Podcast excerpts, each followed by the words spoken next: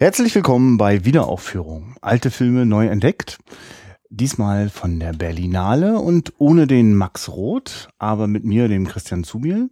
Und ich bin nicht alleine auf der Berlinale unterwegs, sondern ich habe auch dabei zwei Gäste. Vielleicht mal ganz kurz vorgestellt. Ja, ich bin der Andreas, auch aus Berlin. Okay. Und Thomas, hallo. Ich versuche das mal genauso sexy wie, äh, wie Christian. Ach so, habe ich, ja, ist schlimm, ne? Ich habe die ganze Zeit ich noch ganz normal und wenn kaum geht der Podcast an, mache ich so, oh, hallo. Und, oh. Ja.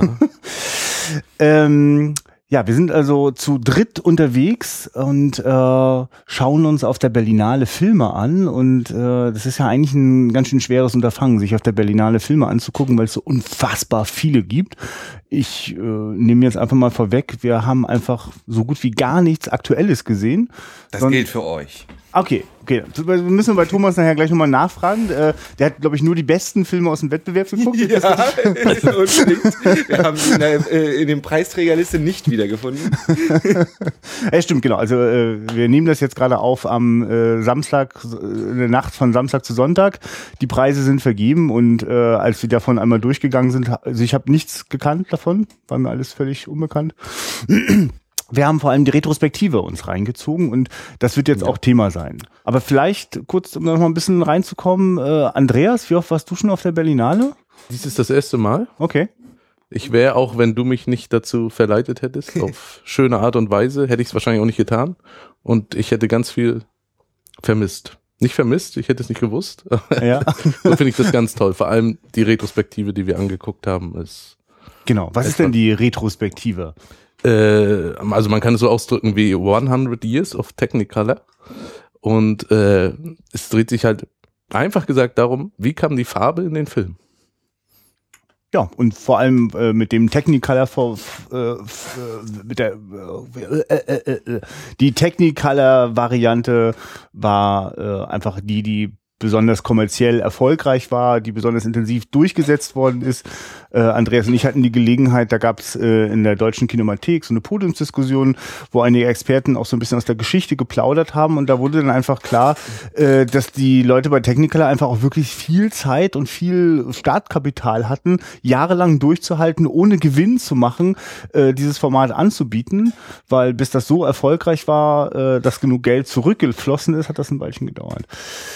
Ähm, genau, Glorious Technicolor ist der Titel von dieser Retrospektive und wir haben einige Filme gesehen und ich würde vorschlagen, wir steigen einfach so Stück für Stück rein. Obwohl, jetzt habe ich gerade versucht, dich ein bisschen reinzuholen, Andreas. Ne? So, wie bist du dazu gekommen, Thomas? Wie oft warst du denn schon auf der Berlinale?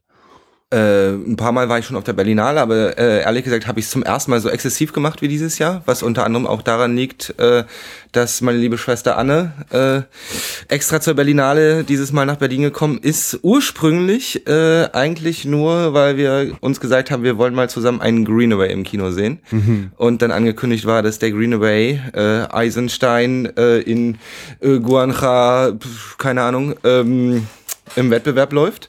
Äh, und als wir uns dann so das Programm durchforstet haben, ging es uns wahrscheinlich so wie dir, äh, dass einiges anderes Leckeres noch dabei war und äh, Anne dann auch noch verlängert hat und äh, wir dementsprechend äh, richtig durchgezogen haben. Aber äh, die letzten Jahre, ich habe zum Beispiel, äh, dieses Jahr haben wir auch äh, den neuen Guy, Guy Madden gesehen und vor zwei Jahren, glaube ich, äh, waren wir schon bei einer Premiere auch von Guy Madden und haben immer mal so ein paar kleinere Sachen auch schon gesehen. Ja, das ist eigentlich das Schöne, dass man auf der Berlinale sich, äh, wenn man einen bestimmten Fokus äh, zulässt, äh, kann man wirklich äh, in ganz kleinen Bereichen Entdeckungen machen und auch die Gelegenheit nutzen. Also Guy Madden ist halt jemand, äh, wer das noch nicht gehört hat, äh, der oft auch in, in, in, im Format Kurzfilm unterwegs ist, äh, sehr experimentierfreudig ist. Das ist schwierig sonst auf der großen Leinwand äh, zu sehen, jedenfalls im regulären Kino. Also eigentlich unmöglich. Also ich habe ihn jedenfalls noch nicht in keinem Cine, Cine-Star oder so bin ich dem über den Weg gelaufen. Nee, läuft glaube ich nicht. Nee. Und was ich ja spannend finde, in äh, dem, in der Hinsicht, wenn man jetzt auf Guy Madden und Greenway schaut, äh, und so habe ich auch die Einführung in die Technicolor-Filme immer verstanden. Es geht hier nicht nur um Farbe, sondern es geht ja tatsächlich auch noch so ein bisschen ums Filmformat. Ähm, die meisten Festivals äh, spielen, sind eigentlich nicht mehr in der Lage, Filmprojektionen abzuspielen, gehen nur noch über DCPs. Die Berlinale ist ganz stolz drauf, dass sie auch außerhalb der Retrospektive immer noch Filmprojektionen zeigt, aber vor allen Dingen eben innerhalb der Retrospektive. Ich glaube, zwei, drei Filme haben sie nur als DCP bekommen. Der Rest äh, läuft eben wirklich über Filmprojektionen. Und wenn man sich dann Leute anschaut wie Guy Madden und Greenaway, die ja so analoge Altmeister sind, würde ich sagen, und ganz viel mit analogen Stilmitteln immer gespielt haben und die jetzt irgendwie denen jetzt After Effects beigebracht äh, wurde, äh, mhm. was ihnen beiden leider nicht gut tut, äh, wie ich finde ähm, und Greenaway irgendwie in der Pressekonferenz davon redet, dass es äh, der Film als Kunstform viel zu jung ist, um ernst genommen äh, werden zu können, wo er meiner Meinung nach nicht durchsieht und dann auch noch behauptet, äh, es würde jetzt, wo die digitale Revolution Einzug hält, eigentlich erst richtig losgehen mit dem Format. Und ich aber auf der Berlinale erlebe, was das Digitale eigentlich für einen Schund ins Kino bringt, mhm. ist es so toll, dann im Kino zu sitzen und in 4 zu 3 äh, dieses Flackern und das Korn zu sehen und die springenden Farben äh, zwischen den Filmrollen wollen und gerne auch mal ein Schwarzbild, weil der äh, Projektionsmeister wahrscheinlich nicht schnell genug ist, mhm. äh, wo ich als als jemand, der digital aufgewachsen ist, als digitaler Filmemacher und äh, ich habe nie auf Film gedreht, ich kenne gar nichts anderes, aber dann doch irgendwie merke, ach schade, dass das geht. So. Mhm. Also ich hole kurz bei mir aus. Ich äh, mich für mich bestätigt sich diese Erfahrung auch. Äh, ich habe äh, vor einigen Jahren war ich bei der Retrospektive von Ingmar Bergmann ähm, und die habe ich nahezu komplett äh, äh, mitgenommen. Das heißt, ich war während zwei Wochen lang äh, äh, irgendwelche Stars und Sternchen über den roten Teppich äh, geschickt worden sind und äh, die Presse sich äh, mit, mit aktuellen Dingen beschäftigt hat, äh, saß ich die ganze Zeit und habe alte Ingmar Bergmann Filme geschaut und äh, also fast die ganze Filmografie eigentlich äh, dabei gewesen. Und äh, zwischendurch habe ich ein, zwei Wettbewerbsbeiträge reingeschoben und das, das, das war völlig inkompatibel. Also man, man gewöhnt sich an so eine Welt eben der, der analogen Filmprojektion und äh, der, der Erzählweise der 50er, 60er, 70er Jahre und dann ist das wirklich wie ein Kulturschock auf einmal. Ja. Also, ähm, Okay, äh, wir werden hier auf gar keinen Fall die, die Berlinale als solches erklären, aber das sei nur noch mal vorausgeschickt. Also die Berlinale hat mehrere Sektionen, Wettbewerb, Panorama, Perspektive deutsches Kino, Kurzfilmprogramm etc. etc. Ähm, eins davon ist in Retrospektive, wird auch immer federführend von der Deutschen Kinemathek organisiert und die hat halt immer ein Oberthema. Glorious Technicolor und ich würde gerne einfach mal vielleicht in den ersten Film reinsteigen, den wir gesehen haben. Äh, wir haben nicht alle alle gesehen, äh, also wir haben sowieso nicht alle gesehen, aber ich will nicht gerade mit welchem wir einfach einsteigen. Na, lass uns doch vielleicht mit dem einsteigen, den wir auf jeden Fall alle drei gesehen haben und äh, der zumindest für mich der Startpunkt war. Ähm, also als ich mich auch durchs Programm geforstet habe und dann Anne irgendwie über Skype äh, Filmvorschläge geschickt habe, bin ich natürlich sofort dabei hängen geblieben, äh, dass auf dieser Berlinale also vom Winde verweht äh, auf großer Leinwand als äh, Filmprint läuft und Anne zunächst geschockt war, was ich für einen Scheiß raussuche, hm. weil der Film, glaube ich, nicht den allerbesten Ruf hat. Ich ihn aber also schon mehrfach gesehen habe und abgöttisch liebe. Tatsächlich aber bisher, so wie ich glaube ich, die meisten ihn gesehen haben, nur im Fernsehen, auf Deutsch, äh, auf kleinem Screen. Und äh, ist was ganz, ganz Besonderes war, ihn hier nochmal ganz neu zu erleben. Ja, ich gebe zu, dass ich die äh, vier DVD Bonus Doppel Moppel äh, Extra Editionen in meinem Regal stehen habe. Zehn Jahre lang nichts damit gemacht, nie geguckt. Ähm, Andreas, äh, ich zum Beispiel habe äh, kenne vom Winde verweht immer als Buch äh, Rücken äh, im, im, Bücherregal meiner Oma so. Deswegen war das. Aber gelesen hast du es nicht. Nein, nein, um Gottes willen. Und also deswegen war es besonders. Um Gottes Willen. Na ja, im Sinne. Ich bin sehr gespannt darauf, ihn nochmal zu lesen. ja, aber ich meine nur, also genau, ich habe mich damit gar nicht weiter beschäftigt. Ich sehe einfach nur ein Buch, ein altes Buch äh, im, im, im Bücherregal meiner Oma und habe deswegen kaum Bezug dazu und denke, oh, das muss ja ganz schlimmer Kitsch sein. Ne? Also laut das Romancover. Genau, laut, genau, richtig, dieses rot-glühendes. Es ist, glaube ich, auch so ein Ausschnitt vom, vom Filmplakat, der flammende Kuss zwischen äh, Clark Gable und, und Vivian Lee. Ähm, Andreas, wie war deine Erstbegegnung mit Vom Winde verweht? Also ich kann von mir sagen, dass ich es eigentlich immer bewusst ignoriert habe. Mhm. Wahrscheinlich, weil ich einfach ziemlich spät mich auch vielleicht angefangen habe, wirklich richtig für Film zu interessieren. Also das richtig im Sinne von überhaupt Filme zu gucken Filme, oder alte Filme zu gucken? Alte Filme, Technik, sich über Technik Gedanken zu machen. Ja. Wie funktioniert die Projektion? Was schauen wir hier? Mhm. Digital, analog. Und das einfach vom Winde verweht. Etwas ist, das sich in meinen Kopf einfach gefressen hat durch Poster, mhm. durch Bilder, die einen immer mal wieder über den Weg laufen, egal in welchem Filmforum, wo man unterwegs ist. Und das einfach für mich einfach, ich habe ihn einmal am Fernsehen gesehen, das weiß ich, und da ist einfach nur die Hälfte hängen geblieben. Ich konnte nicht zusammenbauen, wie er funktioniert. Ich wusste nicht mehr, wo ich, haben wir ihn heute, wir gingen heute da rein? Ja. Genau. Ich wusste einfach nicht, was er mir erzählt. Ich wusste einfach vom ersten Teil, also er ist ja gesplittet, dieser Film sozusagen, also auch mit der Pause dazwischen. Da kommt Was ich auch zum ersten drauf. Mal im Kino so wahrgenommen habe. Im Fernsehen läuft er ja durch und ich habe diese äh, Zweiteiligkeit gar nicht so Ja, ja, wahrgenommen. das ist Beschreib, auch beschreib noch mal das- ganz kurz, wie, wie, wie, wie lief er? Also, Genau, also man, man sitzt im Kino und man hat, der Vorhang ist noch auf und man hört äh, äh, zu Schwarzbild zwei Minuten Musik. genau, Hörte also, dann, dass theoretisch der Vorhang zu sein müsste. Mhm. Das ist, wenn die Leute reinkommen. Das wusste ich vorher genau, nicht. das, Und dann, das sogenannte En- Entruckte. Also, Genau. Ja. und das nächste, was einfach ganz toll ist, was ich dann eben auch nicht wusste, man kennt ja heute, wenn man ins Kino geht, wird dann gesagt, okay, der Film hat eine Pause. Mhm. Und die Pause kommt an Stellen, wo du sitzt, äh, äh, Ja, was ist jetzt kaputt? Wie macht noch mit Moment Wiederholung hinterher Ja. tatsächlich, wie im Fernsehen. Und dieser Film setzt das einfach so perfekt als Chapter. Auch danach ist der Film für mich ein anderer, nicht mehr so gut, wie ich ihn davor. Und also es ist trotzdem, und was dann eben noch ist, dass wir diese Musik auch nochmal im Abspann zwei, drei Minuten zu Schwarzbild haben. Genau, weil wir de facto keinen Abspann haben. Also in den 40ern war das gerade bei Hollywood-Filmen völlig Usus. Wie, also was sag ich bei Hollywood-Filmen? Ganz vielen Filmen war es ganz normal The End und dann war halt The End. ja. Aber es lief noch ein bisschen auf Das Schwarz. ist ja generell was sehr interessant ist, dass The End The End ist. Was ich äh, beim ersten, wir haben geguckt, äh, noch äh, nur ganz kurz Liefer to Heaven. Mhm. Ja. Wo ist das? The End? Okay. Du bist noch in den Gedanken, es ist vorbei. Wo ich dann immer die Leute, die heute nicht beim Abspann rausgehen, äh, die heute beim Abspann immer rausgehen, wo ich dann immer sage, was sind denn das für Menschen? Warum bleiben die nicht sitzen? Aber eigentlich ist das ja etwas, was vielleicht äh, äh, weiter vererbt wurde. Es war früher so und die Leute haben es einfach nicht besser verstanden. Und ich okay, ich kann, ich kann ihnen gar nicht mehr böse sein, dass sie jetzt rausgehen, weil das sind wirkliche Filmfreaks. Der genetische Zuschauer. Ja, der, genau, dass der genetische Zuschauer einfach, einfach nur, dass sie end will. Und ja, es fehlt mir was, weil ich möchte meinen Gedanken noch sitzen, ich möchte noch weiter schwellen und das ist die End. Ja, und das, Es ist- aber in- quasi in dieser Rahmenfassung, diesem äh, vierstündigen Film, äh, sozusagen mit dem ein, also mit dem Reinkommen, mit dem Mittelteil der Pause, der ja auch nochmal eine Einspielmusik hat, bis es dann wieder losgeht im zweiten Teil, Ja. und dem Ausgang äh, hat man da ja ein bisschen Zeit. Da darf das ein bisschen atmen. Aber ging es euch auch so, dass ihr äh, auch einfach sitzen geblieben seid, bis dann doch das Licht anging? Also ich habe das nicht genutzt, um rauszugehen während der Musik, sondern ich war so dran gewöhnt, beim Abspann sitzen zu bleiben, bis das Licht angeht, äh, dass ich auch erst dann aufgestanden bin. Ja, ich habe es auch bei Andreas jetzt so verstanden, dass bei den anderen Filmen, wo es keine Musik mehr danach gab, wo dann sofort das Licht nach The End Ja, anging. ja, genau, genau, wo Weil dann sofort die End war. Nee, nee, also Und das war ja das Schöne am vom Winde verweht. Also das war ja nun wirklich ein Film zum Sitzenbleiben, zum Wirken lassen. Und dann muss ich auch sagen, zum bewusst gucken, dass ich einfach diesen Film heute das erste Mal bewusst geguckt habe und eben auch mit unserem ersten Liefer to Heaven das erste Mal bewusst eigentlich eine Filmkopie geguckt habe, eine analoge Ja. 35. Ich, ich kann mich nicht daran erinnern, dass ich im Kino schon mal so saß und einfach gewusst habe, dort ist jetzt die. Filmprojektion, dort sehe ich Film. Dass das heute für mich, äh, also wo wir anfangen, jetzt ist Wochenende schon, für mich das erste Mal war, dass ich wirklich analoges Material mit all seinen Schönheiten, Fehlern.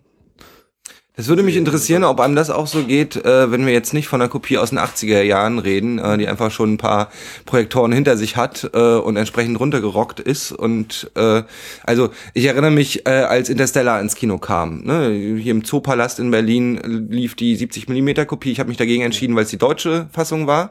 Und mir haben aber Leute davon vorgeschwärmt, wie krass das ist, seit langer Zeit mal wieder Film zu sehen, äh, das Flackern zu sehen und das, das Korn zu sehen und so weiter ich frage mich, ob es dann wirklich, wenn, wenn die Kopie sauber ist, ob es den Unterschied ausmacht und ob wir nicht einfach, ob das nicht so Technik-Nerd, Film-Nerd-Gefasel ist, dass man DCPs nicht gucken kann.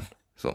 Könnte ich mir jetzt nach Technicolor nicht wirklich beantworten. Also ich, ich kann zum Beispiel von mir sagen, ich bin totaler Blu-ray-Fan. Äh, dieses Gefühl zu Hause so verdammt nah an dem, einfach nur an der, an der, der reinen Information, die da mal auf, äh, auf, auf Filmen gebannt worden ist, dran zu sein, auch bei ganz alten Filmen, ist für mich ein großes Geschenk.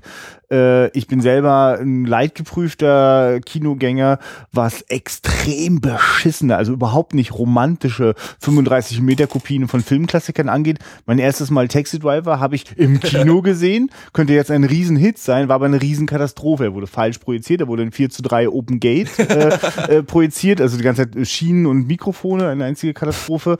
äh, es gab äh, aufs, also ganz schlimme Laufstreifen. Dieser Film ist ja sehr dunkel und also das war ein einziges äh, äh, äh, Korn, äh, nicht, nicht Korn ist okay, aber äh, also lauter, lauter Lichtblitze und Streifen und jedes Mal, wenn der Aktwechsel so zwei Minuten bevor der Aktwechsel anstand, war das schon nicht mehr anzuschauen. Und auch viele, viele, also was ich mal ganz schlimm finde, ist, das ist eine ganz normal, es, fehlt ja manchmal zwei, drei Frames, ne, weil mal der Film Ja. irgendwie zerknirscht ist und man wieder neu flicken musste.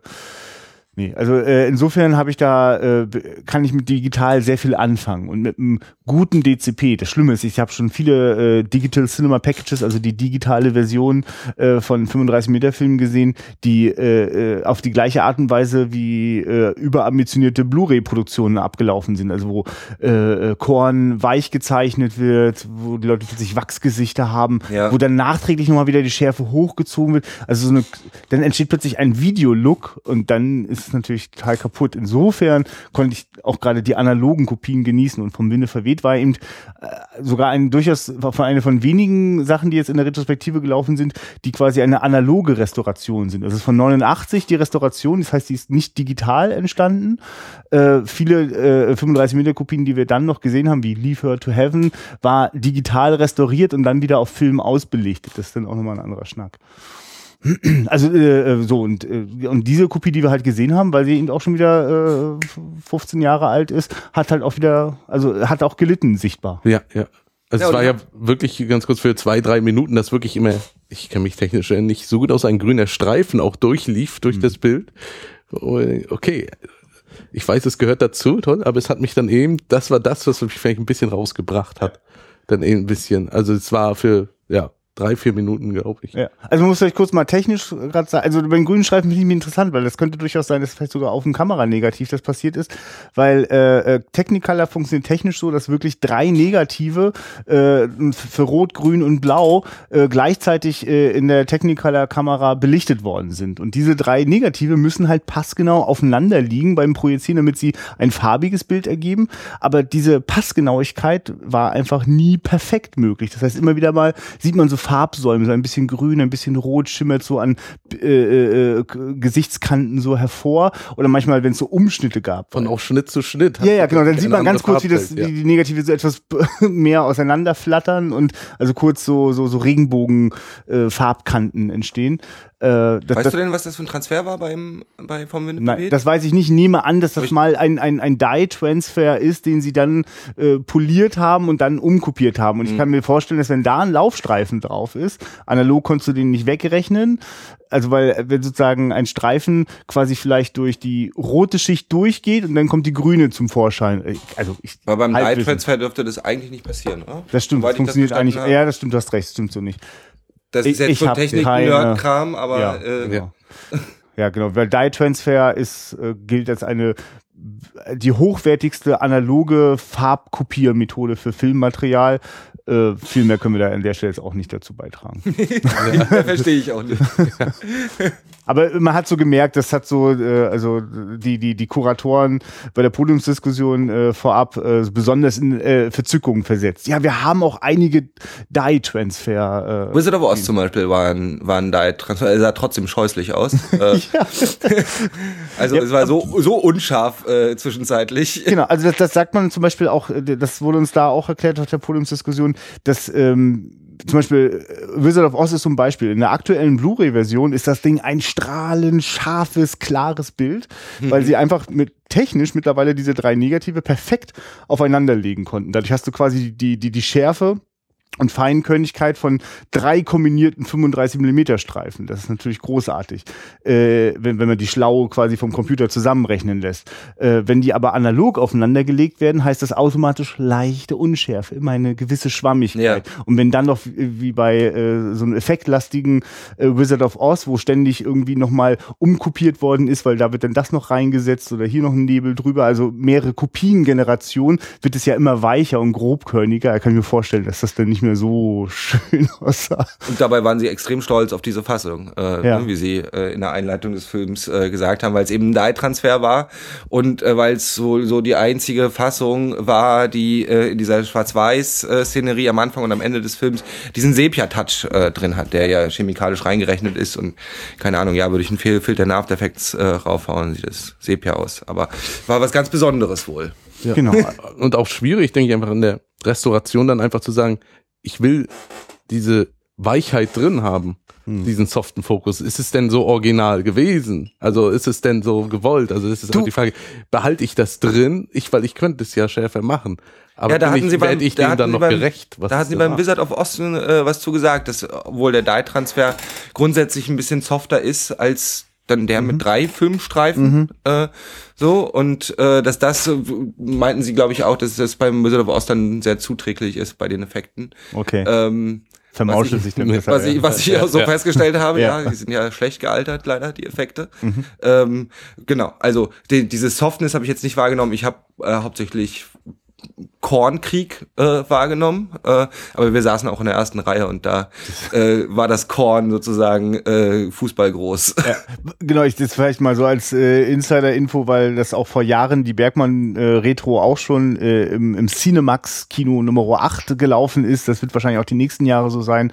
Äh, das ist eine ordentlich, amtlich große Leinwand. Äh, ab Reihe 5 ist alles okay, aber das weiter vorne geht nicht. Also, aber dann ist es super, dann kann man das sich wirklich hineinwerfen. Und vielleicht sollten wir mal wieder zurückkommen zu vom Winde verweht und ich versuche mir gerade auch mich mir zusammenzukneifen, nicht noch weitere technische Aspekte. Ich würde gerne einfach mal reingehen in dieses, das mir aufgefallen ist, ähm, dass es so wahnsinnig viele echte Szenen in äh, äh, vom Winde verweht gibt. Also Szenen, die eben nicht noch durch äh, irgendwelche äh, Effektgeschichten noch äh, vergrößert worden sind, sondern da wurden Statisten Touristenmengen aufgefahren, da wurden riesen Kulissenstädte gebaut. Äh, war da ganz schön umgehauen.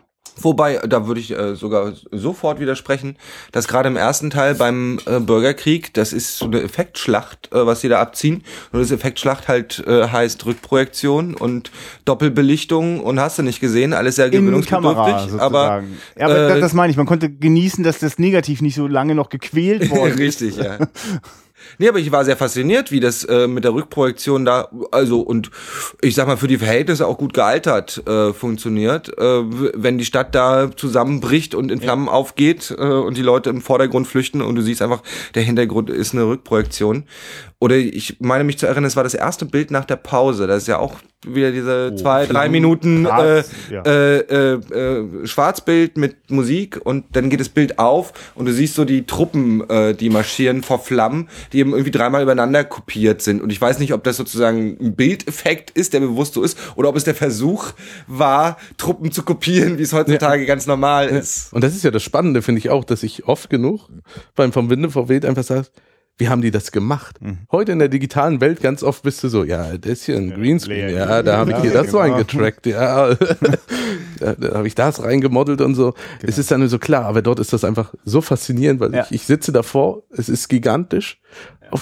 und ich weiß nicht, wie ist es freigestellt? Wie ist das da, also wie habe ich das so hinbekommen, dass das eben so schwarz ist, dass wir die Silhouetten so haben, dass der Hintergrund, also das ist so klein, das ist dann so groß, also, also wie das alles so kombiniert wird, ist für mich, manchmal ist es dann sehr sichtbar, wie einfach die eine Tanzszene, wo dann eben reinkommen die zwei Vorleser oder so, die dann irgendwas nochmal sagen, dass der Krieg jetzt hier äh, irgendwie irgendwie eine Schlacht gewonnen wurde, wo man da sofort offensichtlich ist. Thomas, du sagtest das auch. Das genau, Publikum ist als Rückprojektion. Denkst, äh, ja, ja, wo es dann, aber viele Sachen sind für mich, wo ich denke, okay, das ist ja, aber dann ist dann so viele Sachen, wo ich einfach fasziniert bin. Ich, vielleicht will ich es gar nicht wissen. Es ist einfach eine Magie, die finde ich sehr, sehr besonders. Aber ich, ich finde einfach schön, wie, wie bewusst die äh, auch, also Rückprojektion inzwischen hat bestimmte Schwächen, dass eben einfach Vordergrund und Hintergrund sich einfach vom Kontrastverhältnis massiv unterscheiden. Also das, was in der Rückprojektion äh, vielleicht noch kontrastreich ist, sobald es nochmal abgefilmt wird, verliert es den und dadurch sieht der Hintergrund immer matschig aus und der Vordergrund dann total knackig.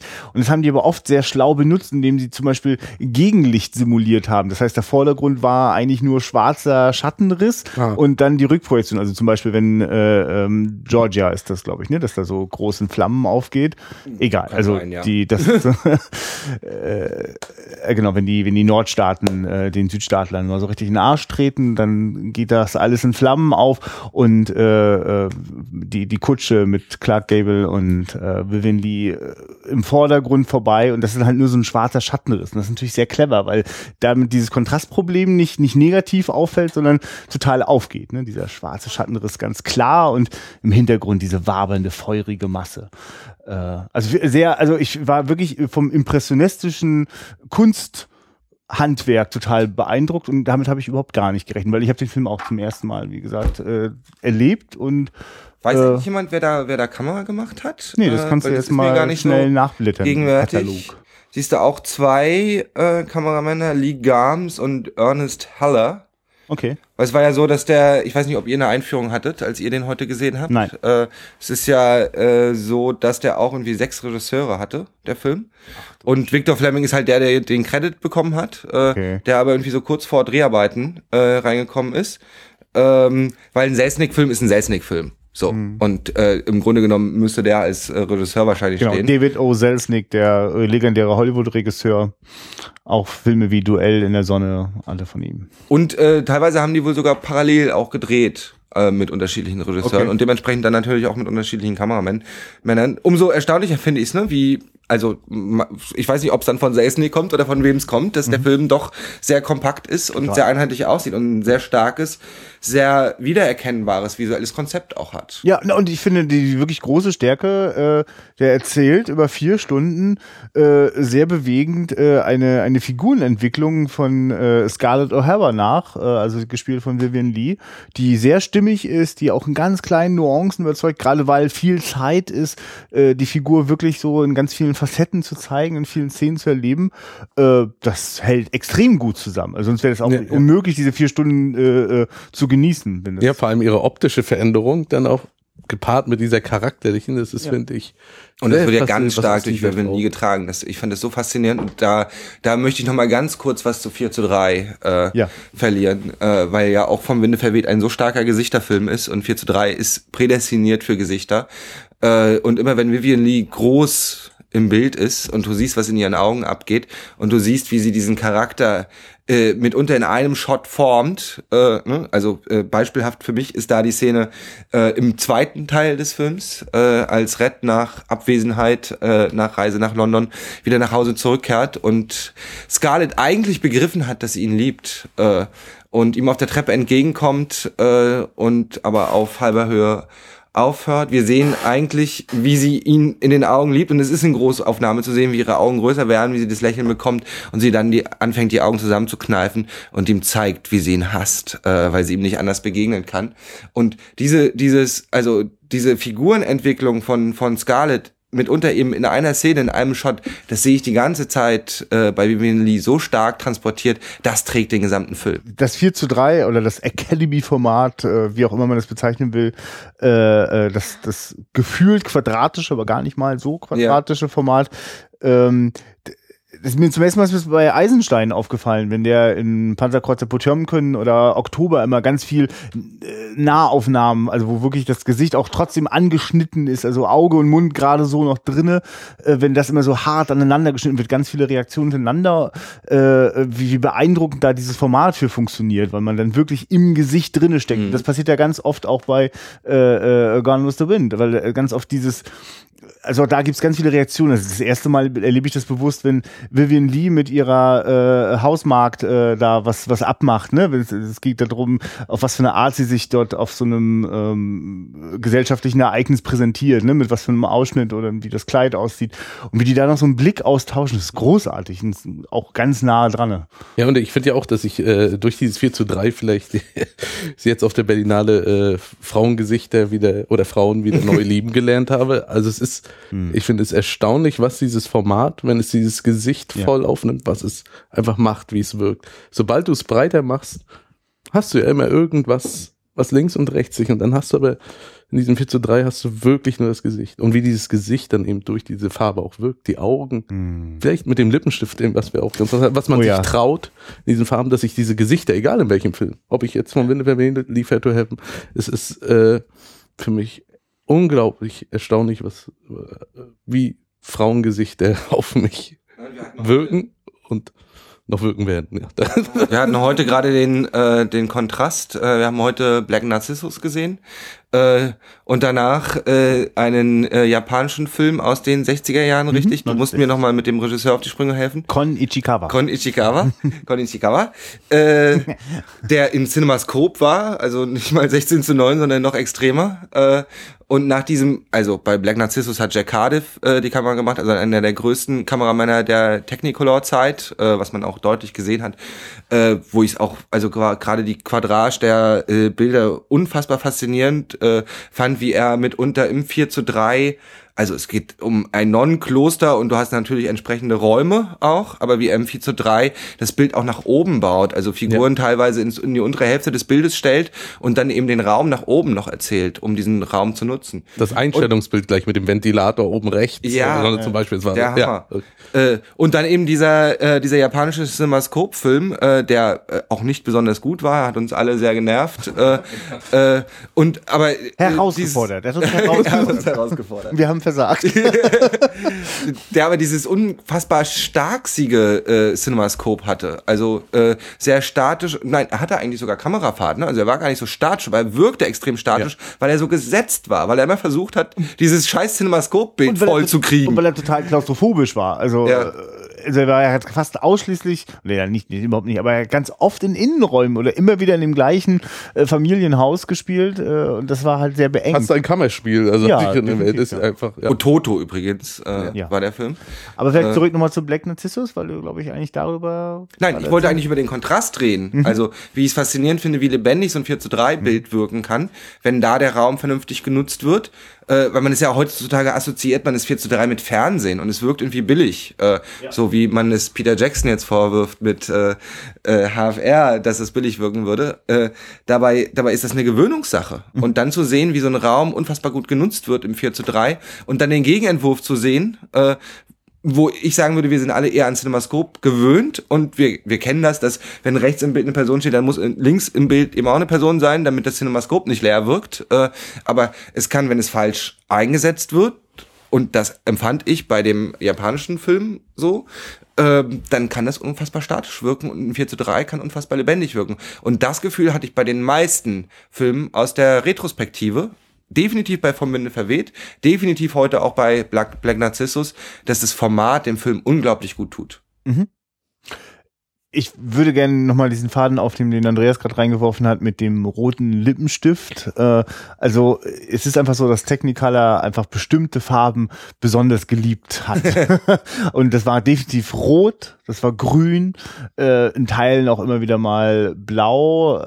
Aber also dieses Rot und das Grün, das, das ist fast schon überpräsent. Also in manchen Filmen, die wir gesehen haben, war es manchmal fast auch schon äh, etwas anstrengend, weil es eben sich dann gar nicht so richtig wie ein Farbfilm im klassisch, also im, im vielleicht heutigen, gegenwärtigen Sinne angefühlt hat, sondern wirklich sehr, also bestimmte Farben einfach viel stärker äh, rübergekommen sind und das sieht, man sieht einfach, wie die bei den Kostümen das auch entsprechend immer wieder betonen, aber eben auch immer wieder diese oft eher etwas bleicheren Frauengesichter ja. und dann diese roten Lippen, also wirklich schon fast schon unnatürlich, also äh, also ein Film, über den wir jetzt immer nur so einen Kurs gesprochen haben, den sollten, ich weiß nicht, vielleicht gleich noch ein bisschen mehr Zeit widmen, aber äh, ähm, John M. M. Stahl. John M. Stahl äh, äh, hat gemacht Leave Her to Heaven, einen äh, Film noir, äh, farbig, hell, äh, also völlig- äh, gefühlt das Gegenteil von jedem Film Noir, den man sich vielleicht vorstellen mag. Wir haben gerade erst in Folge 41 bei Wiederaufführung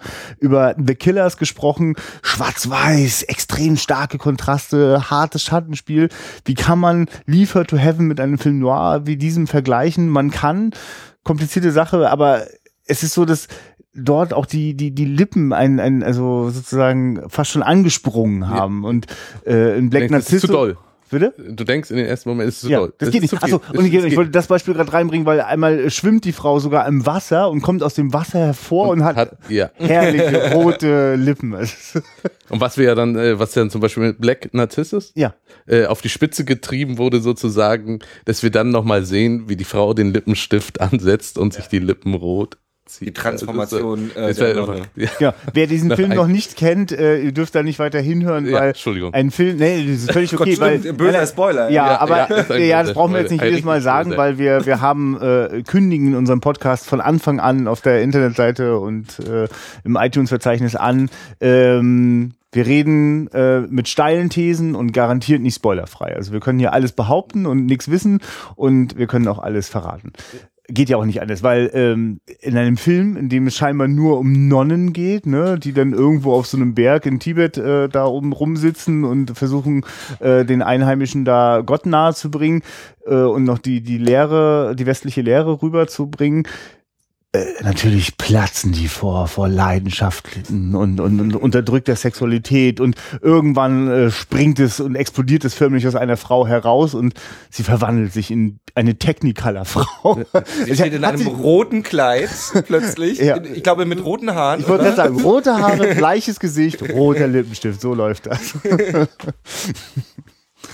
Es ist, Ja, und, und noch kurz, äh, Ja, was mir noch zu, äh, zu Frauengesichtern. ja, ja, ja, unbedingt mehr. Ich glaube, es ist etwas äh, beim Michael Ballhaus, äh, Michael Ballhaus. Mhm. Äh, ja, ja, ja, deswegen ganz schnell. Äh, der eben einfach gesagt hat, dass er auch immer diese Beauty-Filter einsetzt, diese Ja. Softness, um die Frauen Ja. eben schöner zu machen. Was eben dieser analoge Film, dieses Technicolor eben automatisch macht, dass man, habe ich das Gefühl, das trägt noch dazu bei, dass du eine Softness auf diesen Gesichtern hast, Ja, die automatisch Da bin ich nicht so sicher. Also also für mich, ich, ich, ich glaube, es ist meine These, die noch dazu, äh, die ich dazu beitrage, dass ich denke, dass es das noch intensiver macht, dass diese Softness mir noch ein Beauty. Ich, und ich würde, ich würde behaupten, dass es äh, die sehr ungewohnte altmodische Form der Beleuchtung ist. Also wenn ich, wenn ich sowas wie Black Narcissus sehe und vom Winde verweht, die würde ich so beleuchtungstechnisch in eine Ecke schieben. Also Jack Cardiff war ja auch jemand, der eher low-key beleuchtet hat, der sehr stark mit mit Kokolores äh, gearbeitet hat, also dass man ständig äh, die Ventilator Ventilatoren als Schattenrisse sieht und irgendwelche Jalousien und Fenster in den Hintergrund projiziert wird, was mir auf die Dauer ein bisschen auf den Sack geht, muss ich sagen. Ähm, was ich aber in diesen alten Filmen total genieße. Äh, in Von Wim Verweht ist das ständig. Man sieht ständig irgendwelche Fensterkreuze im Hintergrund.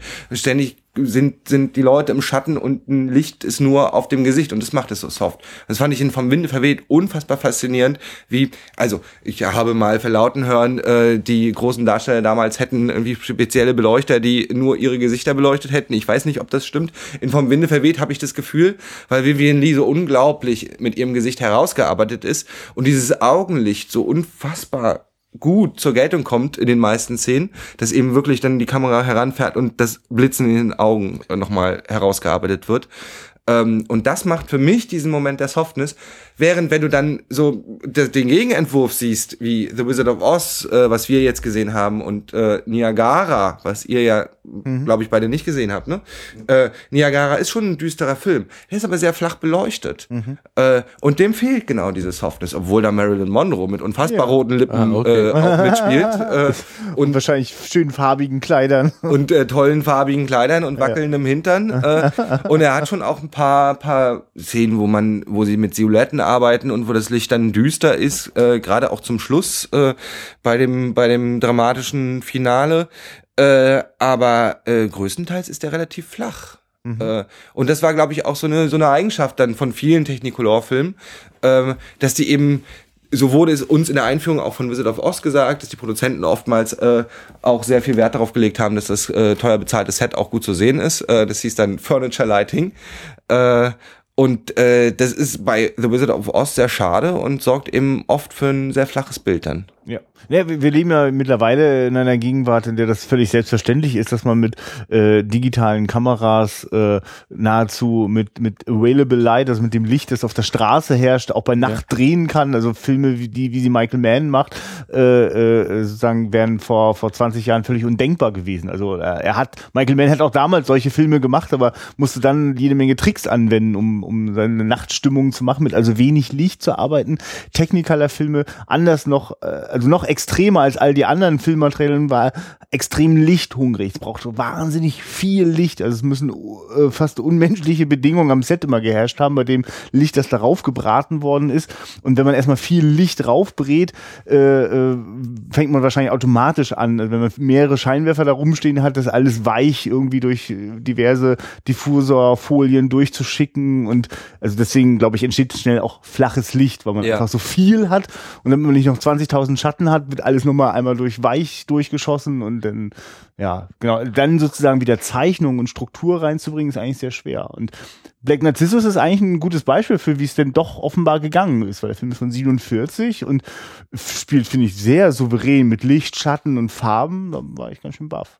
Jetzt ist mir so wieder so ein bisschen aufgefallen, ich habe vor kurzem nochmal Robocop geguckt. Gibt ja. es äh, gibt es auch die Szene, wo es steht und wir haben von Robocop so einen Schattenriss an, an, an der Wand dran. Und äh, wie oft mir das in diesem Film aufgefallen ist, ist man wahrscheinlich, weil man so viel Licht hat, irgendwann so. auch geile Schatten hat, die man ja. auch einsetzen muss. Also wie oft sehen wir die Figuren in Schatten an der Wand, die Kreuze. Ja. Also es ist für mich etwas, was ein bisschen rausgestellt hat auch. Ne? Aber wo man auch wieder sehen kann, was für eine krasse Lichtverrenkung man immer wieder machen musste. Bei Vom Winde verweht gibt es doch die Szene, wo die äh, in der Kirche sind, äh, Vivian Lee und die andere Dame. Ja die da so im Vordergrund steht. Ich komme gerade auf ihren Namen nicht. Auf ihren Namen komme ich auch Carol nicht. Caroline, glaube ich, heißt die genau, Figur. Genau, die Figur, ja.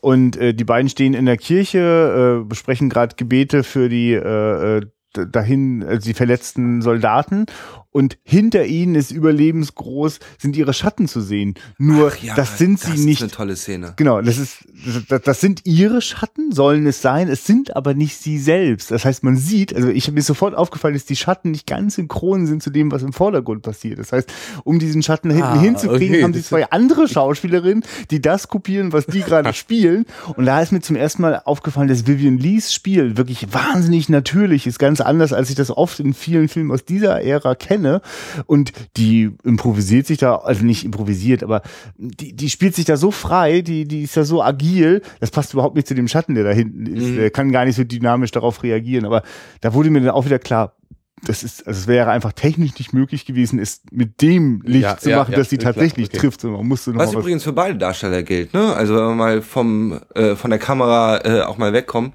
äh, die, also der Film lebt ja von der Chemie zwischen den Darstellern ja. äh, und zwischen den zwischen den Figuren auch, also zwischen den äh, Charakteren.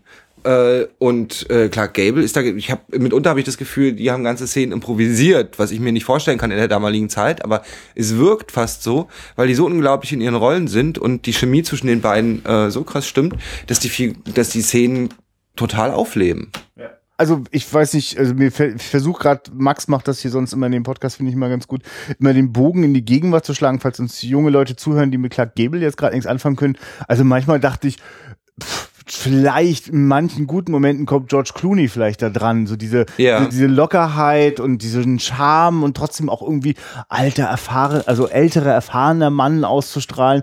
Aber Clark Gable ist da echt hervor, also auch und mit welcher Selbstironie immer wieder die dort spielen. Ja, also ja. eigentlich ist die, die Figur von Clark Gable ist alles andere als wirklich sympathisch. Also es ist ein Typ, der, der ständig bei Prostituierten rumhängt, der mit seinem Reichtum zumindest deutlich hausieren geht und auch sehr von sich überzeugt und eingenommen ist aber dadurch, dass er auch eine gewisse Selbstironie in diesem Spiel hat, funktioniert das. Also ich könnte den ganz schnell hassen, aber. Ja, aber er ist für mich so eine typische Figur, die funktioniert für mich eigentlich nur durch die, durch die eigentliche Protagonistin, durch, äh, durch äh, Scarlett O'Hara. Ja. Äh, weil ich ihn auch am Anfang nicht mag, aber durch ihre Verfehlungen ihn eigentlich lieben lerne. Also er, zuerst kriege ich Mitleid mit ihm äh, und dann kommt er mir näher durch dieses Mitleid, äh, Mitleid, was ich mit ihm habe. Und dann fange ich an, ihn auch zu lieben. Und dann fange ich an, mir zu wünschen, dass die beiden zusammenkommen. Was ich am Anfang nicht für möglich halten würde, weil er so ein Aufschneider ist äh, und so ein, so ein gelackter Typ. Äh, Aber letzten Endes ist er halt auch ein ehrlicher, also, eh, also das, was er ist, ist er dann halt auch. Er ist ja authentisch, also, ne? Und, und das ist Vivian Lee eigentlich auch. Und damit sind sie eigentlich wie füreinander geschaffen. Das müssen sie halt nur über vier Stunden oder über viele Jahrzehnte überhaupt erst kapieren. Ja, und äh, vor allem total toll, äh, die Szene, die du auch sehr magst, wo Scarlett O'Hara betrunken ist, Ja, nicht betrunken. Er ihr dann auch noch diesen Antrag macht und sie fragt, also wie sie, wie sie ein bisschen beschwipst dort und er dann eben damit spielt. Das ist eine unglaubliche nuancierte Szene. So. Und überrascht mich auch in dem Also Film, ist- ja. Ja. Ich, Und dabei ist das ja Vielleicht ist meine Lieblingsszene vielleicht auch. Ja, ja. Also es ist wirklich ein ganz, ganz tolles Spiel dabei. Ist das ja fernab, finde ich, von einem, von einem natürlichen Spiel, weil du sagst, ne, dass, dass sie so natürlich rüberkommt. Aber also versuche mal einen Vergleich äh, bei heutigen Darstellerinnen zu finden zu Vivian Lee.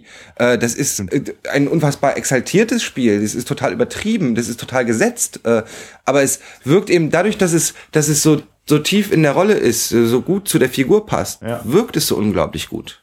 Also es stimmt schon. Also es sind auch gar nicht jetzt immer ganz kleine Gesten, sondern es sind schon eher so die großen Ja. Blicke und Ja. so. Das stimmt schon, das ist richtig, ja. Äh, Ja, und was, was ich, was mir noch dann, dann klar gebe, so ein bisschen, ist dir auch aufgefallen, wenn ich das auch von dir so übernommen, ist einfach das, wenn, wenn man diesen Menschen das erste Mal sieht, denkt man, hä, was für ein hässlicher alter Mann. Also es kommt so, äh, und was dann einfach passiert, ja, ja, ja.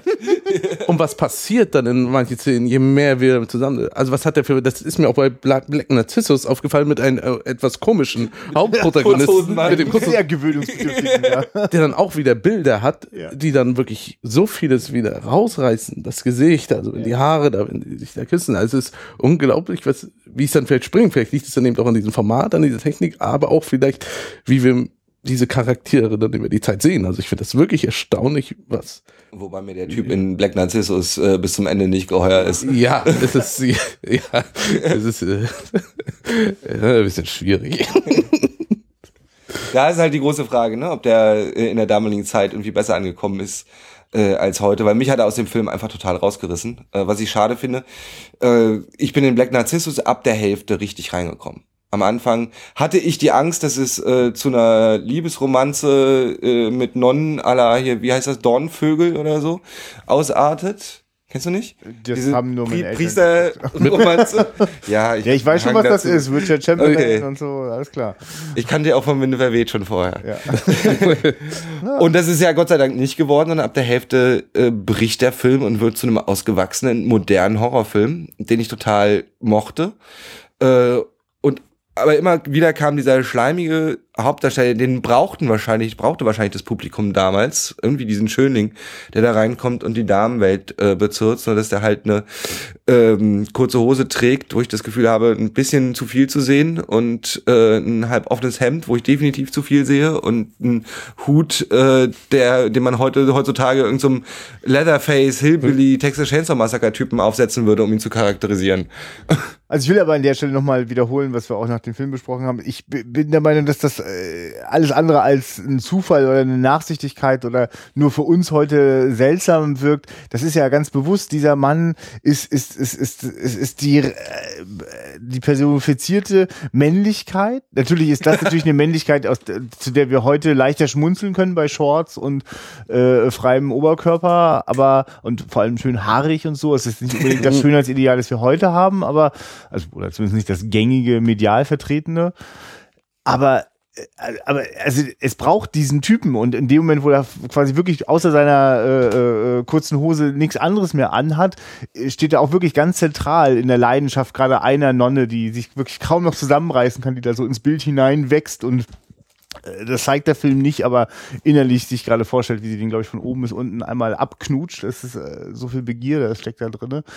Ähm, insofern, und gleichzeitig ist aber dieser Mann so völlig, äh, äh, also unmächtig, also ihm ist es überhaupt nicht möglich, irgendwas an den Dingen, die da passieren, zu verändern oder zu steuern. Ne? Also es wird ihn irgendwann völlig äh, überrennen, was für Energien das freisetzt, dass diese Frauen sich dem Glauben hingeben, eigentlich die ganze Zeit ihre innersten Gefühle unterdrücken. Ne? Also die, die, die eine möchte, hat, hat die ganze Zeit Erinnerungen an ihre Vergangenheit, die so tragisch verlaufen sind, dass sie sich dann eigentlich sozusagen im, im Nonnenleben da so Erfüllung im Leben erhofft hat und doch die ganze Zeit beim Beten an nichts anderes denken kann, als an ihre Vergangenheit. Das finde ich eigentlich total mhm. tragisch und faszinierend. Und dieser Film schafft das halt einfach, dass das, was eigentlich so ein, so ein innerer Prozess ist, der wahrscheinlich in einer Buchvorlage in, in sich in wunderbaren inneren Monologen Dialogen ausschmückt, äh, äh, sozusagen als, als, als Psychokrieg äh, äh, zu inszenieren, als Horrorfilm. Ja, das ist eigentlich schön, also wo du das jetzt nochmal so äh, dezidiert, auf, äh, dezidiert ja. aufzählst, äh,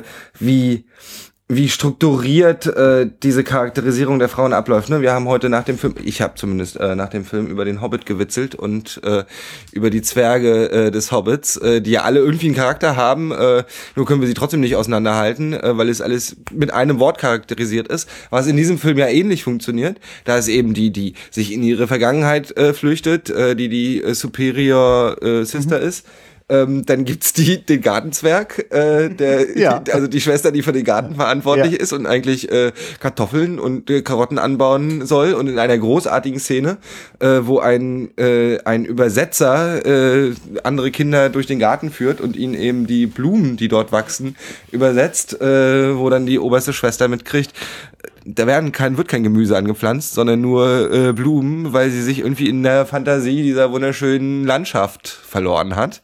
Äh, und trotzdem ist das so, mit einem Wort ist das der Gartenzwerg. Ähm, und äh, dann gibt's eben die, die schon am Anfang als verrückt charakterisiert ist und äh, die dann eben aus dem ganzen Film auch einen krassen Horrorfilm äh, in Martin Scorsese äh, Art macht. Äh, genau, und ähm, trotzdem funktioniert es irgendwie. Ich glaube, dass, äh, dass du heutzutage einen Film kaum noch so machen kannst, außer du bist Peter Jackson und äh, hast Schlachtengemälde. Ähm, aber ja, so in der Zeit äh, kaufe ich das und mag das dann sehr. Ja, also ich, ich spüre förmlich, also Black Narcissus ist, glaube ich, ein Film, der mit der Zeit noch wachsen wird. Also, die, die, also dieses Setting ist so einzigartig, diese Nonnen auf diesem Berg, äh, äh, die, die, die, die, die, das, das, die Naturvölker, die sich da rumtreiben, die, also wie da auch so verschiedene Welten des Glaubens auch thematisiert ja. werden, ne? Also auch Glauben an, an, nicht nur an Religion, sondern auch an Hierarchien. Da ist so viel drin eigentlich, dass das, das, das ja, ich habe auch das Gefühl, wenn ich andere Filme viel mehr mochte, die wir gesehen ja, haben, ja, habe ich das Gefühl, ist das dieser Film, der mir am meisten im Kopf bleiben wird, ja. am längsten. Ich glaube, aufgrund dieses Settings, was, was er mir dort alles reinwirft, die Kulturen, die Religion, also das alles dann auch noch gepaart mit einer Erzählebene, die dann eben auf äh, diese Horror äh, also es ist wirklich etwas, was ja ich, ich finde, vielleicht ist es kein guter Film, aber es ist einer, der mir Doch, lange, ich finde, es ist ein nee, lange das macht ihn wahrscheinlich. Zum, aber vielleicht ja, macht es ihn zum guten Film dadurch. Ja. Also ich meine, wirklich, ich habe das total genossen, wie ich, ich musste wirklich weinen, äh, als ich dieses ganze Drama des Bürgerkriegs in der ersten Hälfte von äh, vom Winde verweht so so so so so so äh, ausbreitet und, und also wirklich auch wirklich tolle, also so eigentlich ganz pathetische Ideen, die aber unglaublich effektvoll funktioniert haben, wenn äh, die ganzen Zivilisten warten auf, auf die Nachricht, wer jetzt gestorben ist in der aktuellen Schlacht. Ne? Dann werden so Flugblätter ausgeteilt, auf denen dann draufsteht, wer gestorben ist. Und äh, wann immer denn diese Listen ausgegeben sind und die ganzen Mütter ja. und Familien weinen, ja. dann gibt's dort immer so, so eine äh, Gruppe von äh, Musikanten, die dann immer anfängt zu spielen, sozusagen weiter den Patriotismus hochhalten, aber denen laufen Tränen runter. Das sind oft teilweise Kinder, die einzigen, ja, die noch übrig geblieben sind, die überhaupt da die Marschmusik spielen können.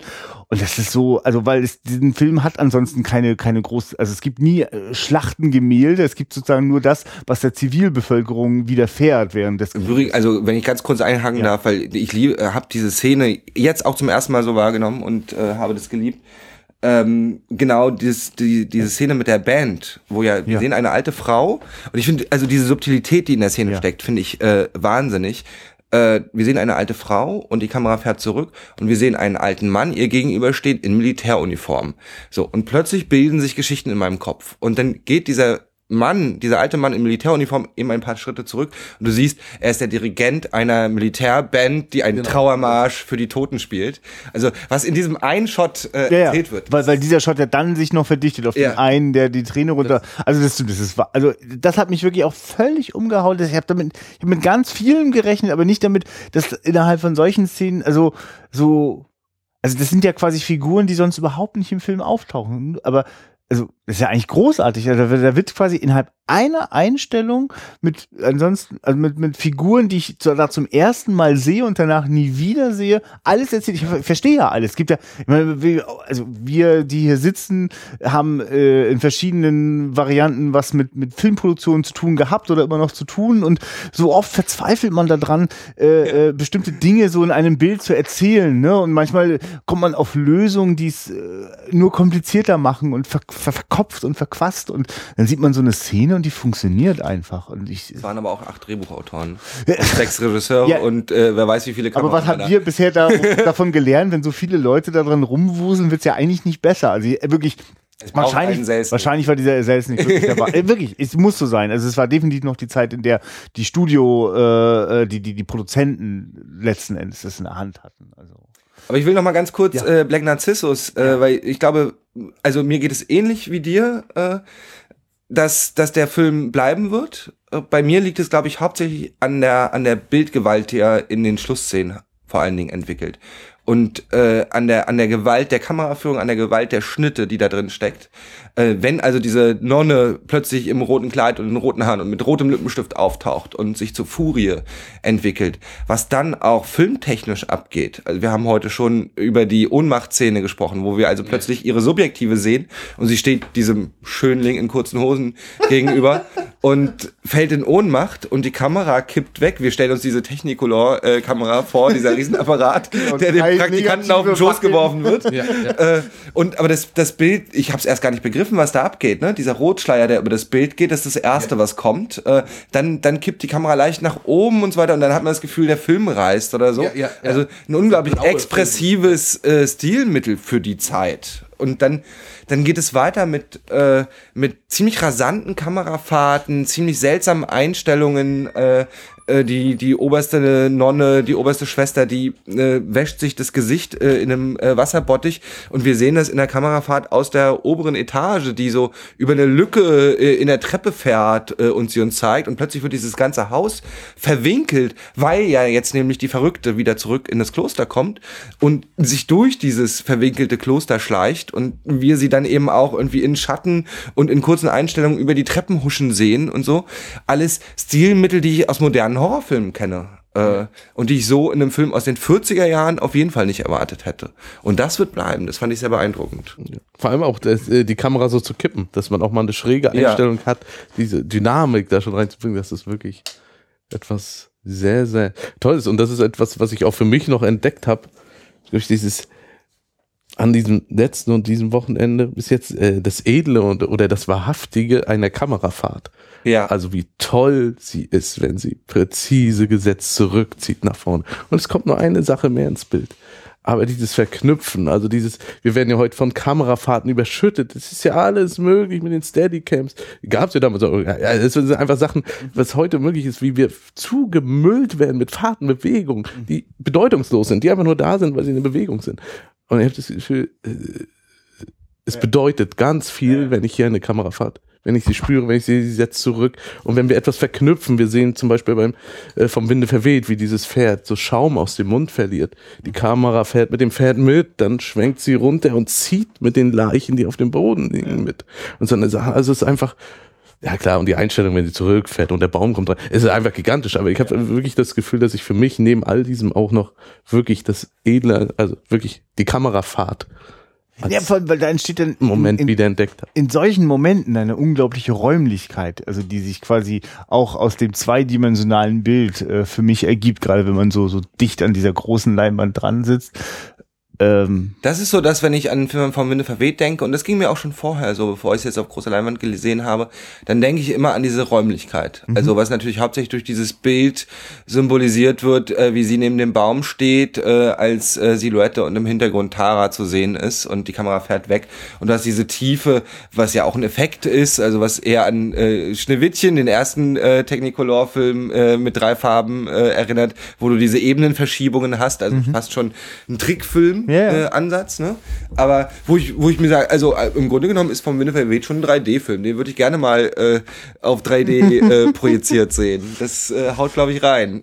Ja, mein Problem mit 3D ist ja immer, dass es immer dreidimensional ist und ich, ich wünsche mir das eigentlich immer nur in bestimmten Momenten. Also ich, da wünsche ich mir eigentlich wirklich noch den, ich verstehe gar nicht, warum noch, also wir haben jetzt schon bei Technicolor wirklich so viele Filme oder äh, ein paar Filme einfach gesehen, die also wie im Leave Her to Heaven, ein, ein Film, der die ganze Zeit von einer, einer äh, nur scheinbar perfekten Welt erzählt, die so unterschwellig schon aufgeladen ist mit, mit, mit, mit Vergiftung und, und, und, und, und sich ankündigender Katastrophe, dass umso bunter und strahlender und schicker alles ist, umso ekelhafter wirkt es eigentlich. Man wartet eigentlich nur, dass es kaputt geht. Und es geht immer nur unterschwellig kaputt. Das macht einen richtig fertig als Zuschauer. Deswegen ist da das The End besonders hart, weil man hat das alles noch gar nicht verarbeitet, weil, weil das, man erlebt die ganze Zeit was ganz grauenhaftes, zynisches, furchtbares, ab, abartiges, psychisch kaputtes und die ganze Zeit sieht es wunderschön aus. Das ist wirklich krass.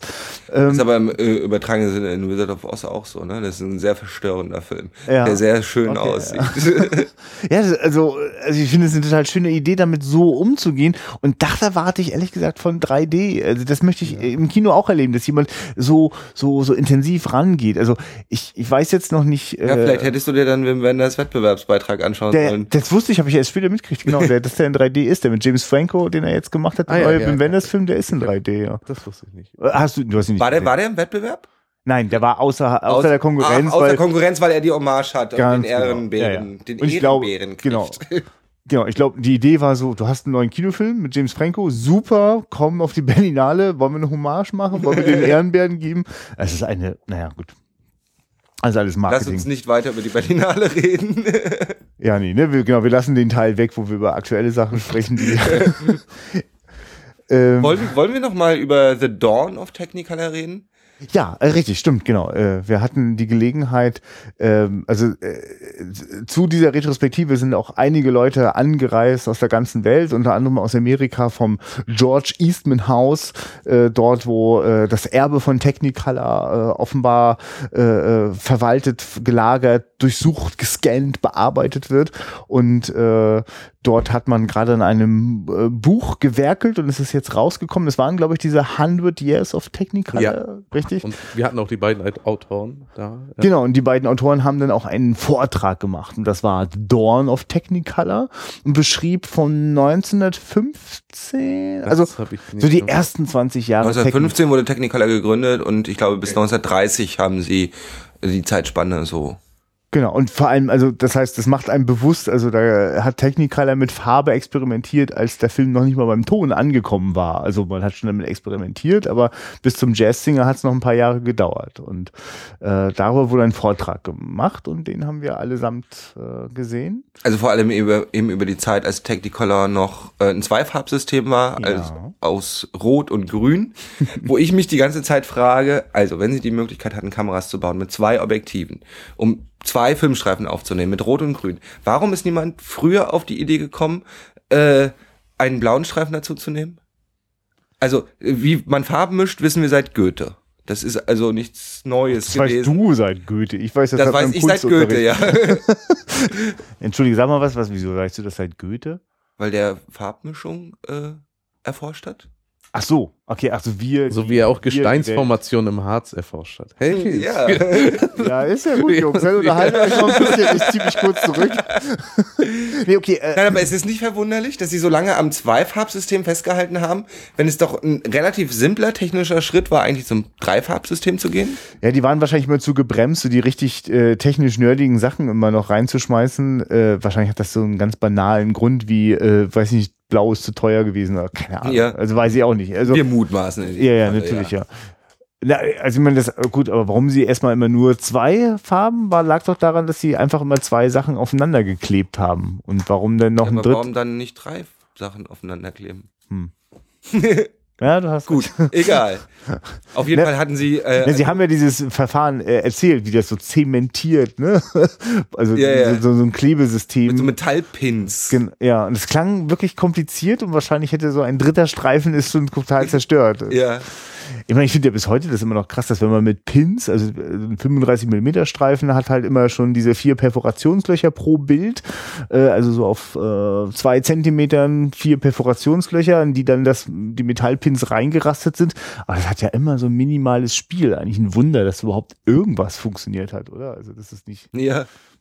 Ich fand auf jeden Fall, wir haben ja ein paar Ausschnitte gesehen, äh, tolle Stummfilm-Ausschnitte äh, mit Live-Musik. Das war schon toll auch in dem Vortrag, auch wenn der Vortrag an sich war vorgelesen und zum Buchverkauf gedacht, war also jetzt nicht äh, das ultimative Erlebnis, aber die Filme zu sehen war schon toll mit Live-Musik. Ähm, und dann äh, zum Abschluss des Vortrags einen gesamten Stummfilm, leider nicht mit, nee, ein Tonfilm, also nicht mit Live-Musik, Ah, ja. äh, in diesem äh, Zweifarbs, der war auch großartig, oder? Ja, der ja, der also Sultan was dort mit dem, mit dem auch- Sultan, äh, der, der Sultan. Ja, lass uns es kurz erzählen. Genau. Ja, Äh, der, der Sultan äh, wünscht sich äh, äh, Freuden äh, und sein Adjutant äh, muss ihm eine Freude nach der anderen geben. Und äh, der Sultan ist aber nicht zufrieden und diese Freuden, äh, die dort präsentiert werden, die sind also völlig abstrus. Äh, eine, Extrem sexistisch. ja, eine sich verbiegende Frau, die von Mann zu Mann geschleudert ja. wird, äh, dass das ganze Publikum jauchzt. Äh, was war am Ende die Auflösung? Also der Sultan wollte zum Lachen gebracht werden, das war's, ne? Und er wurde Äh, zum Lachen gebracht. Er wurde zum Lachen gebracht, wie? Ein Witz über die Mutter. Irgendwas. Ein Witz über die Mutter, ja, so, ich glaube, so War- banal war es. ja, Der gute alte Mutterwitz hat auch damals gezogen. Also es ging zehn Minuten und es endete mit einem Mutterwitz. Äh, toll, wie das Publikum von damals zufriedenzustellen war. Ähm, und aber einfach das Spannende eben dann eben das zu sehen, was man eben gesagt hat, dass man eben die Farbpaletten, was man, wie man am Set kreiert hat, wie man Palmen umgemalt hat, wie man Haare umgefärbt hat. äh, einem, einem Hauptdarsteller die Haare zu bleichen, weil sie, wenn sie nicht gebleicht worden wären, grün geworden wären. So. Wie Technicolor dann ein Heer von Ausstattern oder, oder äh, Leuten hatten, die einfach am Set gesagt haben oder schon in den Vorbereitungen, was dann die guten Technicolor-Filme gemacht haben, dass sie einfach äh, angefragt haben und, und die Leute am Set haben die gesagt, ihr könnt das nur so machen, wir müssen das so machen, die Kostüme müssen so aussehen und so, damit man diese Farbpalette, die unterstützt wird in den Anfängen, auch wirklich voll ausnutzen kann und die Farben, die eben nicht sichtbar sind, weglässt. Also, wer da wirklich mal Bock hat, sich so richtig reinzuarbeiten und schon das drauf hat, Machst du jetzt Werbung für das Buch? Oder? Nein, nein, nein, nein. Äh, nee, nee, nee, nein. Oh Gott, ja, wie auf jedem Vortrag. Da bezahlt man da 10 Euro fürs Ticket und kriegt die ganze Zeit Werbung fürs Kackbuch auch um die Ohren gehauen. Also ganz schnell. Die Amis sind ja immer geschäftstüchtig.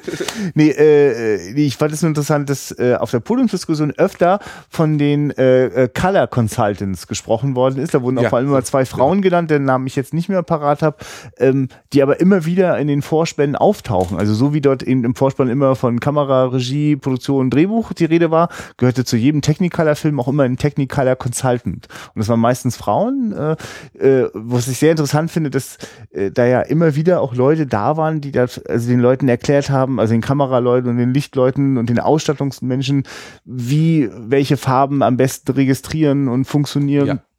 Und äh, also wie, ich finde es immer, ich, ich mag immer äh, sehen, wie so der künstlerische Prozess beeinflusst wird, so von äußeren Dingen. Ne? Und natürlich haben die denen gesagt, okay Leute, grün, blau, rot, haut rein. Ne? Und wir haben zum Beispiel Ivanhoe gesehen, einen wunderbaren Ah, äh, ja, ja. äh, äh, äh, Ritter der Tafelrunde verschnitten. Wobei, nee, Ritter der Tafelrunde nicht so wirklich. Irgendwo zwischen Robin Hood und Ritter der Tafelrunde. Mit Elementen von auf Two Towers. Ja. äh, äh, mit Elementen von Ja, Two ja Towers. genau. die- Peter Jackson hat sich offenbar bei Ivanhoe von 1952 Ja, also- kräftig bedient. Da gibt es einen Angriff auf eine Burg, der äh, nahezu eins zu eins in The Two Ja, Towers nach. Auf so vielen Ebenen, was vorne im Vordergrund passiert. Krass, also wirklich die nahezu- Leitern hochkommen. Ja, ja. Das ist wirklich, ja. Mit dem einzigen Daumen. kleinen Unterschied ist es. Es wird dort mit Pfeil und Bogen viel geschossen, was aber dazu führt, dass sie offenbar irgendeine Maschine hatte, die auf einen Ja. Schlag 50 Holzpfeile ausspucken konnte und die in so einem Kloster immer einzelne Stuntmen treffen. So. Ja. Und dann fallen diese 50 So Holz. als wenn man Pfeile wirft. Ja, Die drehen sich auch ein paar Mal in der Luft. also das, also fallen ich so auf muss, die Haare und so. es war mit Abstand der unterhaltsamste Technicolor-Film, den wir gesehen haben, oder? Also, Ja, ja, ja. Also- wirklich, äh, Thomas, da hast du was verpasst, weil es war, übrigens, es ist ganz oft so bei der Retrospektive, dass man manchmal, da sind ja so Filme bei und man denkt, das gucke ich mir doch jetzt nicht an. Was wie Alvenho? Ja, toll, wieder so Ritter durch die Gegend stolzieren.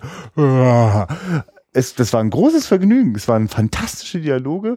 Äh, äh, die die Action-Szene haben Spaß gemacht, waren auch aufregend äh, in der Parallelmontage. Damit habe ich gar nicht gerechnet. Und wie gesagt, die Choreografie hat genug hergegeben, dass Peter Jackson aus vollen Händen, äh, äh, vollen Zügen sich da bedient hat. Naja, und ich habe mich ja morgen noch zu Singing in the Rain überreden lassen. Auch ein Film, wo ich äh, sagen würde, den gucke ich mir im Leben nicht an. Also- Morgen 14.15 Uhr im Kino. Das Thomas wird dich einfach nur flashen, weil das ist auch gerade, es ist ein, ein Farbvergnügen und äh, ich bin da schon total neugierig. Was für eine, es ist ja so, dass äh, man immer jetzt ganz neugierig guckt, was für eine Fassung gucken wir. Ist eine Ja, ja. digitale restaurierte auf 35 oder nur digital oder Es ist auf jeden Fall, es ist auf jeden Fall ein Filmprint. Äh, Ob es jetzt ein Dye-Transfer Ich glaube, ist, es war sogar ein äh, Dye-Transfer. Check mal. ich äh, schau das mal.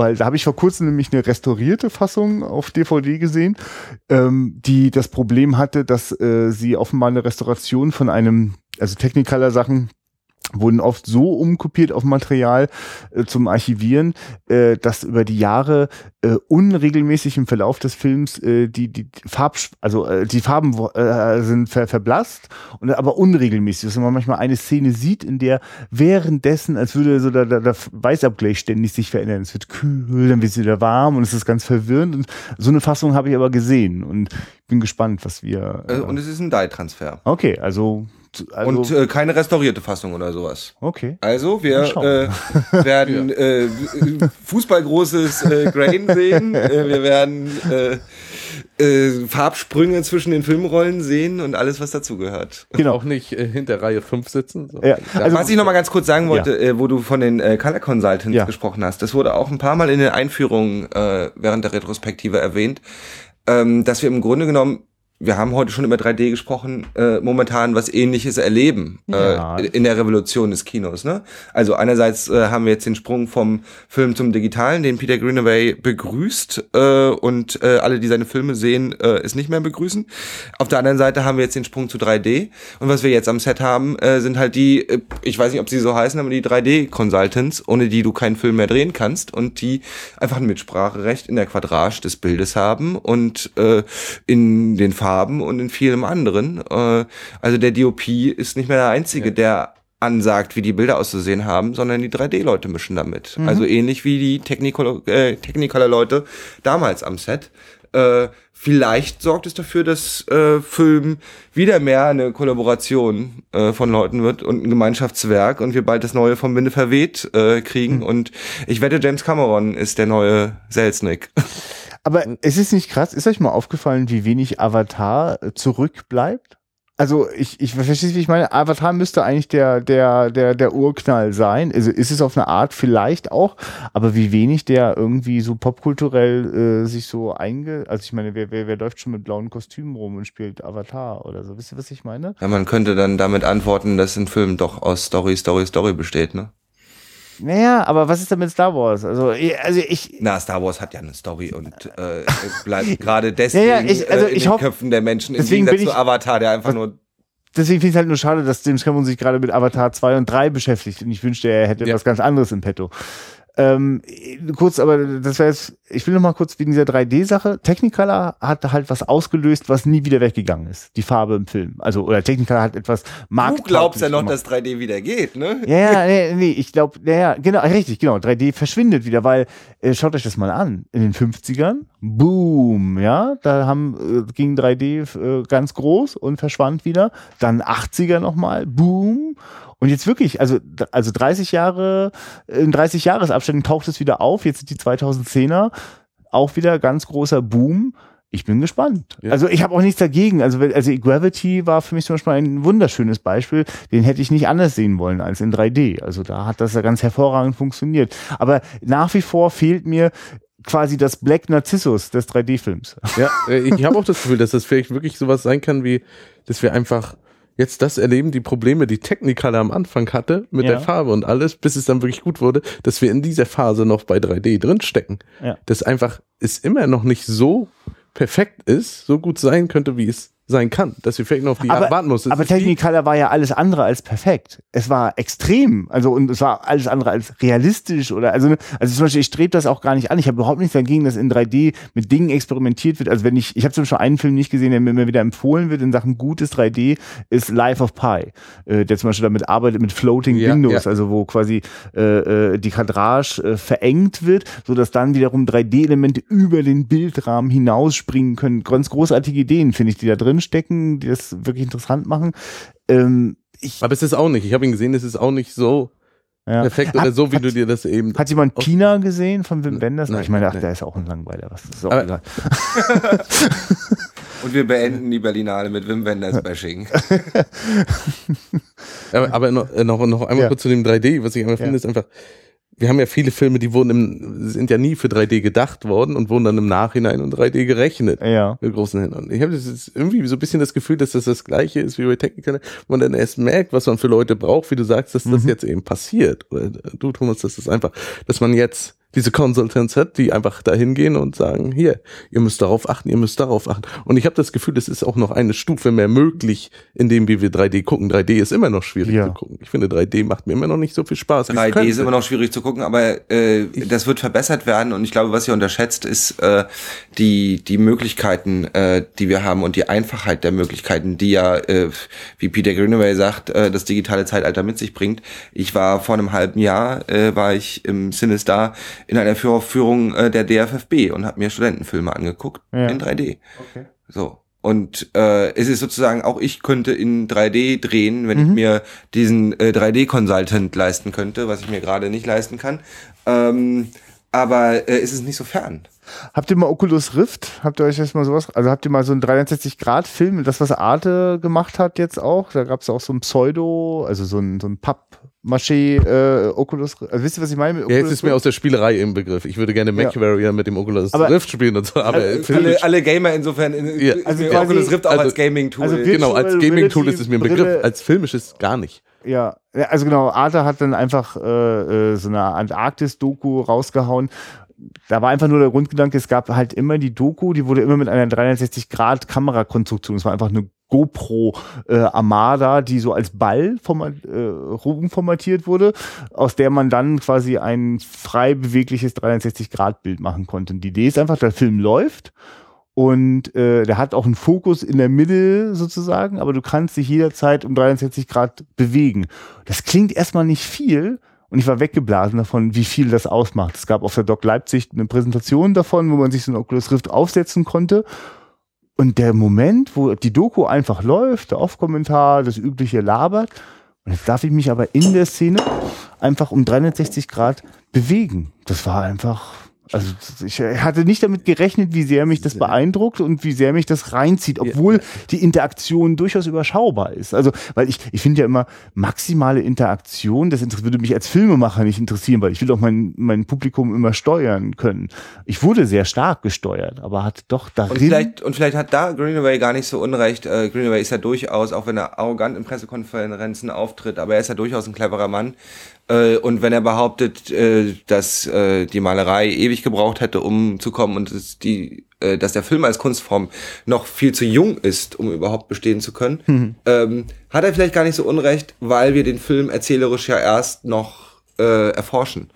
Und äh, parallel haben wir eine Kunstform wie das Computerspiel und das interaktive Erzählen, ähm, das immer mehr auch hochkommt, äh, immer, immer mehr als Kunstform vor allen Dingen momentan hochkommt äh, und man immer mehr ein Zusammenwachsen sieht. Und wenn du sowas wie Oculus Rift erwähnst, dann ist das ja der, das deutlichste Anzeichen dafür, wie die beiden Kunstformen und die beiden erzählerischen Formen zusammenwachsen. Und das ist auf jeden Fall spannend zu beobachten, was da in Zukunft passieren wird, ja. Klar, und da gehört Dreidimensionalität natürlich Ja. genauso dazu. Okay, from the dawn of Technicolor to the dawn of Oculus Rift. ähm, haben wir noch einen Film irgendwie vergessen, den wir hier hätten noch mal kurz anschneiden können, den wir gesehen haben? Also ich kann nur von meiner Seite aus sagen, hier ist ein Film zu kurz gekommen, der wird aber mit Sicherheit. John M. Stahl. John M. Stahl, aber den, den muss ich mit Max gucken. Also das, das, das, der hat mich so weggeblasen. Also das war eins der ersten Erlebnisse jetzt hier auf der Retrospektive und für mich völlig überraschend. Also ich habe da eine Schauspielerin zum ersten Mal erlebt und Wahnsinn. Ähm, sonst, du hast Wizard of Oz, davon hast du erzählt. Äh, wir haben von unseren Filmen erzählt. Ja. Ivanhoe haben wir auch mit eingebaut. Und ich freue mich auf Singing in the Rain, vielleicht Genau. morgen, den ich zum ersten Ja, also Mal genau, sehen werde. morgen gucken Ja. wir auf jeden Fall. Und von Jean Renoir, äh, The River, äh, bin ich auch schon ganz Ja. neugierig, weiß ich eigentlich auch nahezu gar nichts darüber. Äh, Freue mich aber jetzt einfach mal nicht so ein Hollywood-Haudegen äh, mit Technicolor experimentieren zu sehen, sondern so einen Franzosen. Und äh, Renoir, ne, Maler, also der Papa auf jeden Fall und er selbst Ja. auch eigentlich, weiß ich gar nicht. Halbwissen, steile These. ähm, vielen Dank und äh, danke Andreas, dass du dabei warst. Danke, Christian, für diese Chance. danke Thomas. und ähm, ja, da gab es jetzt doch plötzlich noch eine Folge. Ich weiß jetzt nicht, ob ihr die jetzt äh, schon am Sonntag hört oder vielleicht am Montag oder wann auch immer sie hört, wann immer sie entdeckt habt. Äh, hier gibt's äh, wöchentlich äh, auf wiederaufführung.de äh, neue Folgen und ähm, es wird auf jeden Fall auch weitergehen. Wir haben noch ausstehend The Killers, nicht von äh, Robert Siodmark, sondern von äh, Don Siegel inszeniert. Äh, das folgt nächste Woche. Macht's gut. Ciao.